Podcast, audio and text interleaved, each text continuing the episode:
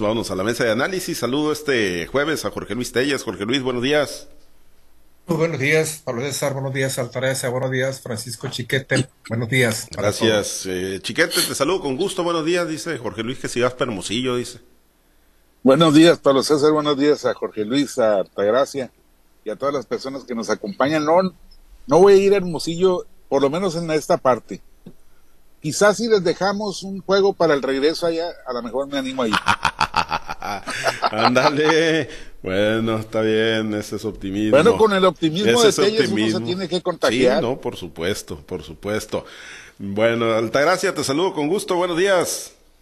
Buenos y optimistas días para todos los que nos escuchan, especialmente para este par de optimistas que hoy nos, nos están acompañando en la mesa. Buenos días, Pablo César. Gracias, Altagracia. Pues Chiquete y Jorge Luis no, no, no están muy optimistas de lo que pueda hacer la fórmula que armó el frente opositor. Al contrario, fueron lapidarios en sus eh, análisis, en sus entregas del día de hoy. Jorge Luis, de plano, destinada a la, a la derrota, es una fórmula armada para perder esta de Paola, Paloma Sánchez y Eduardo Ortiz.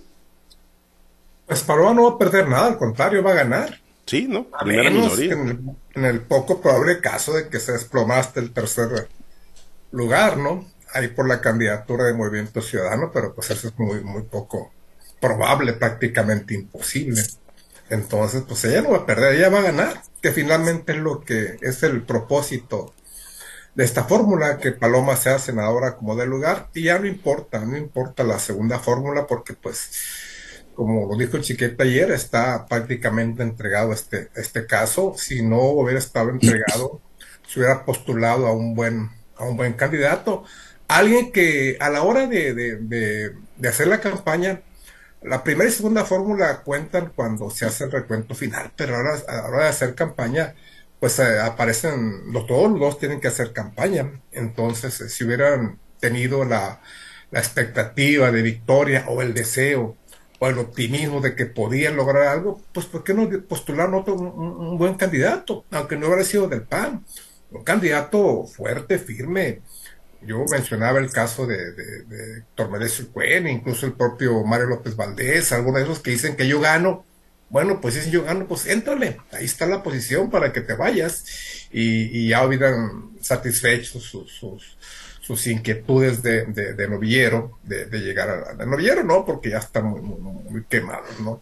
De llegar al Senado de la República por, por, por tierra, como, pues como dicen, no han pasado la prueba del ácido, como no lo ha pasado Paloma Sánchez, y ahora tampoco la va a pasar porque pues va, va en, caballo de Hacienda rumbo al Senado de la República. Si es una fórmula que está, que está para perder, y lo peor es el acompañamiento. O sea, Eduardo Ortiz, uno de los panistas más grises que yo, que yo conozco, insípido, inodoro, incoloro, no se le conoce por ningún, ningún logro que haya tenido a nivel, de nivel político. Claro, quizás a nivel empresarial sea una persona de éxito, pero a nivel político realmente es lo peor que pudieron, que haber elegido. Y no tengo nada contra, contra Eduardo, pero, pero teniendo ahí otros aspirantes, incluso el propio Tío Esquer hubiera sido una magnífica, magnífica opción para, para, para hacer la segunda fórmula. Y si él tenía también tanta ganas de entrarle, pues, pues ¿por qué no lo postularon a él? Se fueron por Eduardo Ortiz, que es el corredor de campaña de Xochitl Galvez, y pues esto realmente, y, y añádele los candidatos a diputados federales que están postulando, pues realmente poco favor le van a hacer a Xochitl a la hora que le arrimen votos cuando llegue la hora de la elección. Pues sí, no, no pareciera haber un bien superior, chiquete, ¿no? En este proyecto que se disputa el próximo 2 de junio, no pareciera tener en el horizonte lo que se necesita para ganar una elección presidencial. Y bueno, tú lo dices en tu entrega del día de hoy, cantada entonces la, la derrota para este bloque opositor en la elección al Senado. Sí, mira, yo no creo que sea una, una fórmula hecha con la intención de perder. No es que estén entregando la plaza. Lo que veo es que prefirieron satisfacer las necesidades de grupo o personales de Alito Moreno, sus ansias de tener a fulano de tal y a sutana de tal en estas posiciones, antes que explorar la posibilidad de tener, ya no digamos una victoria electoral, una buena cantidad de votos que, ayuden a la alianza a salir adelante, a, tener expectativas en el resto del país.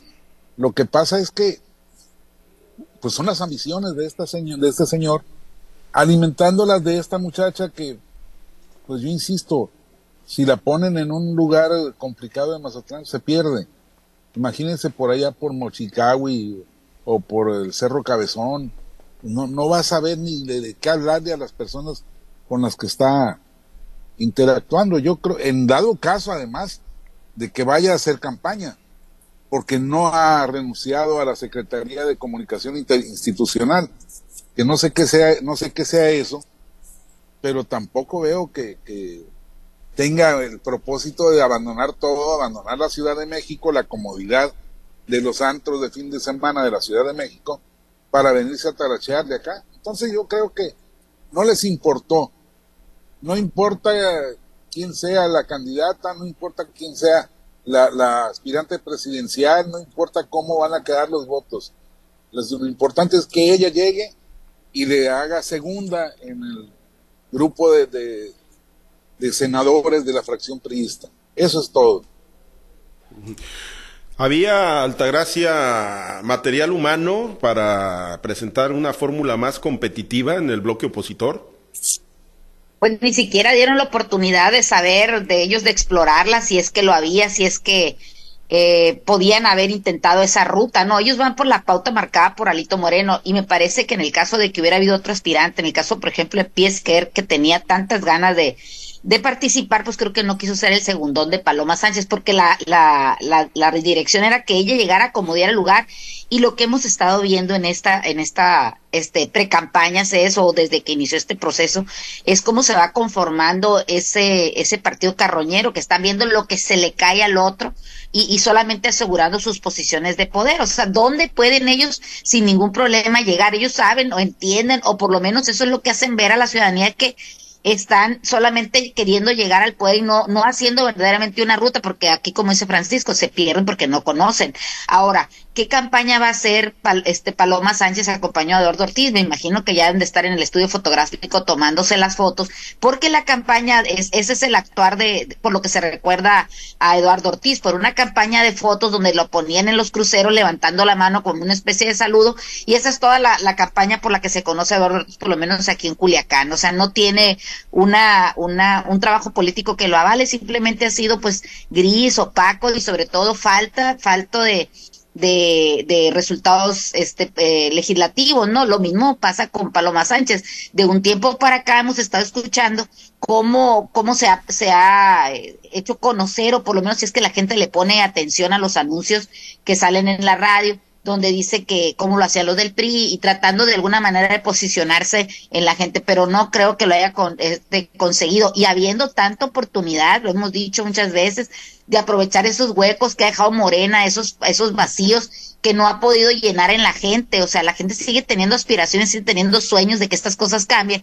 Pero realmente este, este gran frente que se anunció para combatir a Morena y sus aliados, pues realmente con este tipo de acciones pues dejan a la gente igual donde, donde estaban, o sea, no van a votar por alguien o quizás no voten por alguien que no conoce simplemente eh, porque, porque le digan que son los contrarios a Morena. Creo que también debe tener algo de sustancia. Entonces creo que finalmente coincido con mis compañeros que no están haciendo el trabajo correspondiente y le están presentando a la ciudadanía opciones que realmente ni siquiera van a voltear a verlas porque no les despierta, no les despierta ni coraje, pero tampoco les despierta interés, les suena un sin embargo, como se dice coloquialmente. Entonces creo que están dejando de hacer el trabajo y por las otras candidaturas que se presentaron, en el caso, por ejemplo, de Mario Zamora, que va por una pluri este, a la Diputación Federal, pues, pues deja ver lo mismo, ¿no? Que solamente quieren seguir este, postergándose con lo que les queda y solamente queriendo este, eh, ocupar los primeros puestos de las listas plurinominales para que sí o sí puedan llegar, porque quizás ellos mismos saben que pudieran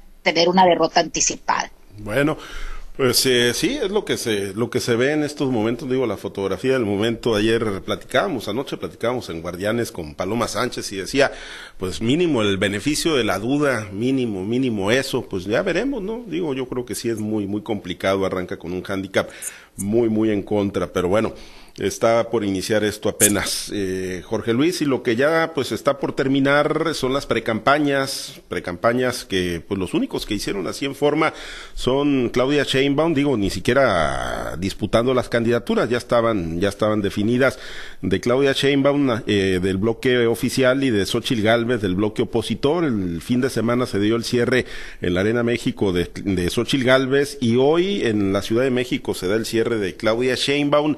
¿Qué, qué te deja? ¿Qué, qué dejan las, las precampañas presidenciales? ¿Movió en algo el tablero político, Jorge Luis? Eh, ¿Cambió la idea de los mexicanos de que esto ya está definido? ¿Qué, qué te deja este, este, esta conclusión de las precampañas? Mira, tan, tan, tan cuestionadas las, las agencias que hacen encuestas y tan cuestionados y cuestionables los resultados de las intenciones de voto, pues que uno ya ya no sabe ni qué pensar. Por el lado de, de, Claudia, pues se habla de ventajas hasta de 30 puntos sobre Xochitl Gálvez. Por el lado de, del frente opositor de, que encabeza Xochitl, pues se mencionan también que la, que la, que la distancia ya es eh, de un solo dígito, es decir, menor a 10 puntos. Uno no sabe ni qué ni que pensar lo que sí, que pues más que precampañas fue ya una, oficialmente una primera parte de las campañas, no hay ninguna diferencia entre lo que fue la precampaña y lo que se dan las campañas. La diferencia fue pues que la precampaña debería haberse llevado a cabo cuando hay dos o tres precandidatos que están disputando la candidatura. En este caso no la hubo en ninguno de los dos frentes, como tampoco la hay en las otras posiciones de elección realmente ya todas las candidaturas se están definiendo al modo viejo por la vía de la unidad, argumentando por ahí que la encuesta, que no sé qué. Acá en el PRI no, tuvieron, no, tuvieron ningún motivo para dar ninguna explicación. Estos son y estos son. Y punto. Malos o buenos, ustedes juzguenlo, pero estos son. ¿Resultado de qué? Pues de qué, de lo que ha sido siempre del dedazo de, alguien, en este caso, pues cuando había gobernador priista, pues el gobernador, el gobernador se encargaba de sacar el visto bueno del Comité Ejecutivo Nacional del PRI.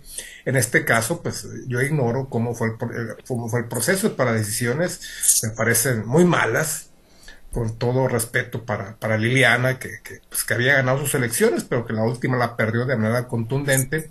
No creo yo, sinceramente, que sea la solución, menos menos los otros, los otros candidatos. El caso de, de, Noé Heredia, pues un ahijado de Aarón Rivas, de Aarón Rivas Loaiza, pues que nunca, que nunca este, que ya participado en elecciones, pero, pero para regidor y, y, ha sido diputado suplente, sustituto, pero hasta ahí. Realmente él estaba alejado de la política desde tiempo atrás y ahora pues le cae esto como anillo al dedo ponía el dedo suponiendo que pudiera tener alguna posibilidad de victoria, que yo dudo que la tenga a, raíz de la a raíz de la de, de, una negativa para, para, para hacer la, la, para hacer una para ser candidata a, a, diputada federal entonces yo veo la fórmula pues como lo escribió la fórmula más pobre más pobre en la historia del PRI que yo tengo conocimiento. Personajes sin méritos sin una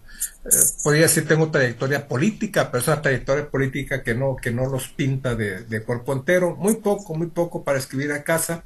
Y pues ahí está también en, el paquete la candidatura de, Mario Zamora a la primera, a la a diputado federal por RP y que según él asegura que va a estar dentro de los primeros cinco lugares. Vamos a ver si le cumplen. Claramente yo lo dudo que vayan a cumplir. Los primeros cinco te están garantizando prácticamente una diputación. Pero el sexto hacia abajo, pues eh, yo tengo muchas dudas de que vaya a ser posible. Y si no hay que preguntarle a Chuy Valdés, que hace tres años lo puso en el octavo lugar y, pues simplemente no tuvo ninguna posibilidad. Es el caso de Mario. Ahora Mario dice que va dentro de los primeros cinco. Pues vamos a ver, vamos a ver si esto, si esto sucede. Bueno, pues ayer andaba andaba muy convencido. Y bueno, falta todavía la definición de candidaturas en, en lo local todavía. Chiquete, y en lo nacional, en este cierre de precampañas, no son pocos los analistas que, que han eh, registrado o han dado cuenta de un cambio de discurso de, de Xochitl Galvez, tratando de acercarse más a lo que fue en el inicio, cuando emergió como, como figura, ¿no? Cuando iba y le golpeaba la puerta ahí de Palacio Nacional al presidente, eh, más entrona, eh, más directa, más frontal, eh, más retadora. Eh, ¿hay, ¿Hay ese cambio de discurso? ¿Le está generando dividendos o cómo ves este, este, eh, esta conclusión de esta etapa de precampañas? El cambio sí existe. Me parece que, que efectivamente ya reencontró el tono, un poco todavía forzado, un poco estudiado, no con la espontaneidad inicial, pero ya volvió a esa, a esa expectativa que había generado.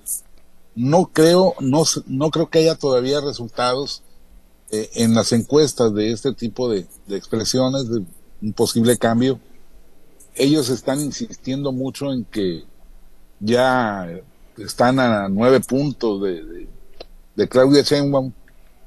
No me parece tan posible, pero bueno, el hecho de que se animen a generar esa expectativa en la, en la, en la población, entre sus simpatizantes, pues habla por lo menos de que están echados para adelante, como se dice en, el lugar de algunos políticos. Yo creo que, que es positivo el cambio que se dio. Creo que sí hay una, una nueva manera de, de enfrentar la competencia. Creo que sí les puede dar más competitividad, pero todavía no creo que haya resultados. Sí, y, y, es que, pues Claudia Sheinbaum, pues jugando, ¿no? Jugando con el librito de quien va en la delantera, dosificando ventaja, Altagracia, esa es la razón por la que digo, se sube, pero poquito al ring. Mayormente salen a contestar Tatiana Cloutier, el propio presidente López Obrador, Citlali Hernández, o sea, no, no está yendo al choque o no, no está cayendo. Fernández ¿no? Noroña. Sí, Fernández Noroña, no está cayendo en la provocación Claudia Sheinbaum, ¿no? Pues digo, pues al final de cuentas trae una ventaja, según las encuestas, todavía cómoda.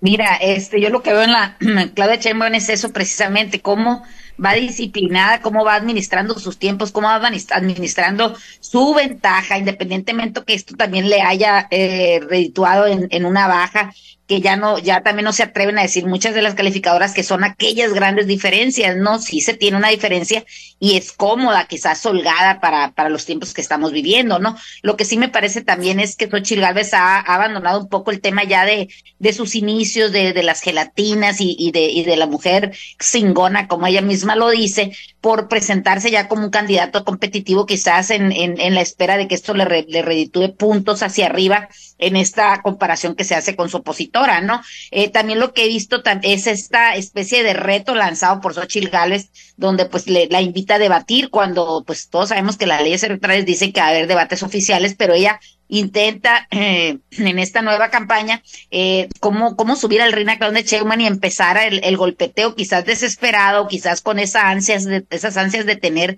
ya eh, pues manejo como de sparring, ¿no? Ya, ya irse preparando para, para los golpes o tratando de con esto debilitar a una Claudia Sheinbaum que va por el por por la por la fórmula trazada, ¿no? Yo creo que como buena científica está aplicando su su procedimiento científico para llegar a la a la candidatura, no no le está haciendo pues todavía caso a, lo que dice este Xochitl aunque sí le dijo que no se va a poner a, en este debate por cuando es un candidato perdedor o que lleva muy abajo en las encuestas, ¿no? Pero sí sí cambió el discurso Xochitl Gálvez, vamos a ver si le alcanza para en estos meses que faltan todavía para la elección le, le significa poder acortar e incluso eh, dejar atrás a, la candidata Claudia Sheinbaum. Se ve difícil, pero pues ella dice que, que lo ha logrado en otros, en otros, este, en otras contiendas, aunque en algunas contiendas pues no, no, no, no ganó como en la misma gubernatura de Hidalgo, ¿no? Que era su, su, su estado natal y, no, no logró la, la, la, gubernatura, ¿no?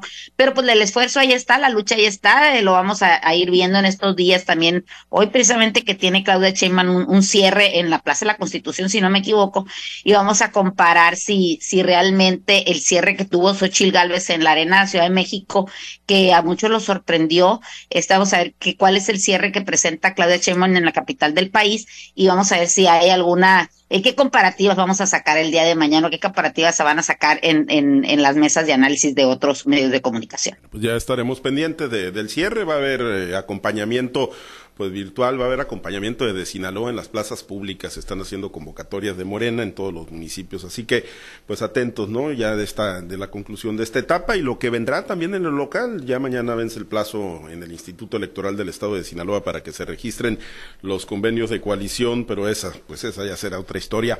Nos despedimos, Altagracia, excelente día. Que tengan un excelente día todos y mañana nos vemos si Dios quiere. Gracias, eh, Chiquete, excelente día. Buen día, saludos para todos. Gracias, Jorge Luis. Excelente jueves. Pues tiene la ventaja morena de que ya sabe lo que pasó. Sí. Con la mano a la cintura van a doblar esa cantidad de gente. Se habla de, de 20, 25 mil con la cintura para decir después aquí están las comparaciones. con la ventaja de que van a estar en un espacio abierto los morenistas, ¿no? Y ahí pues le pueden poner la cantidad que quieran. La el cantidad recuento, que quieran. El recuento lo hace la Secretaría de Seguridad Pública. Los que quieran. No, pues lo hace Martí Batres, el recuento ahí es el que da la cifra, pues va a decir que 50, 100 mil facilito con la mano en la cintura. Bueno, nos vamos. Gracias, gracias compañeros.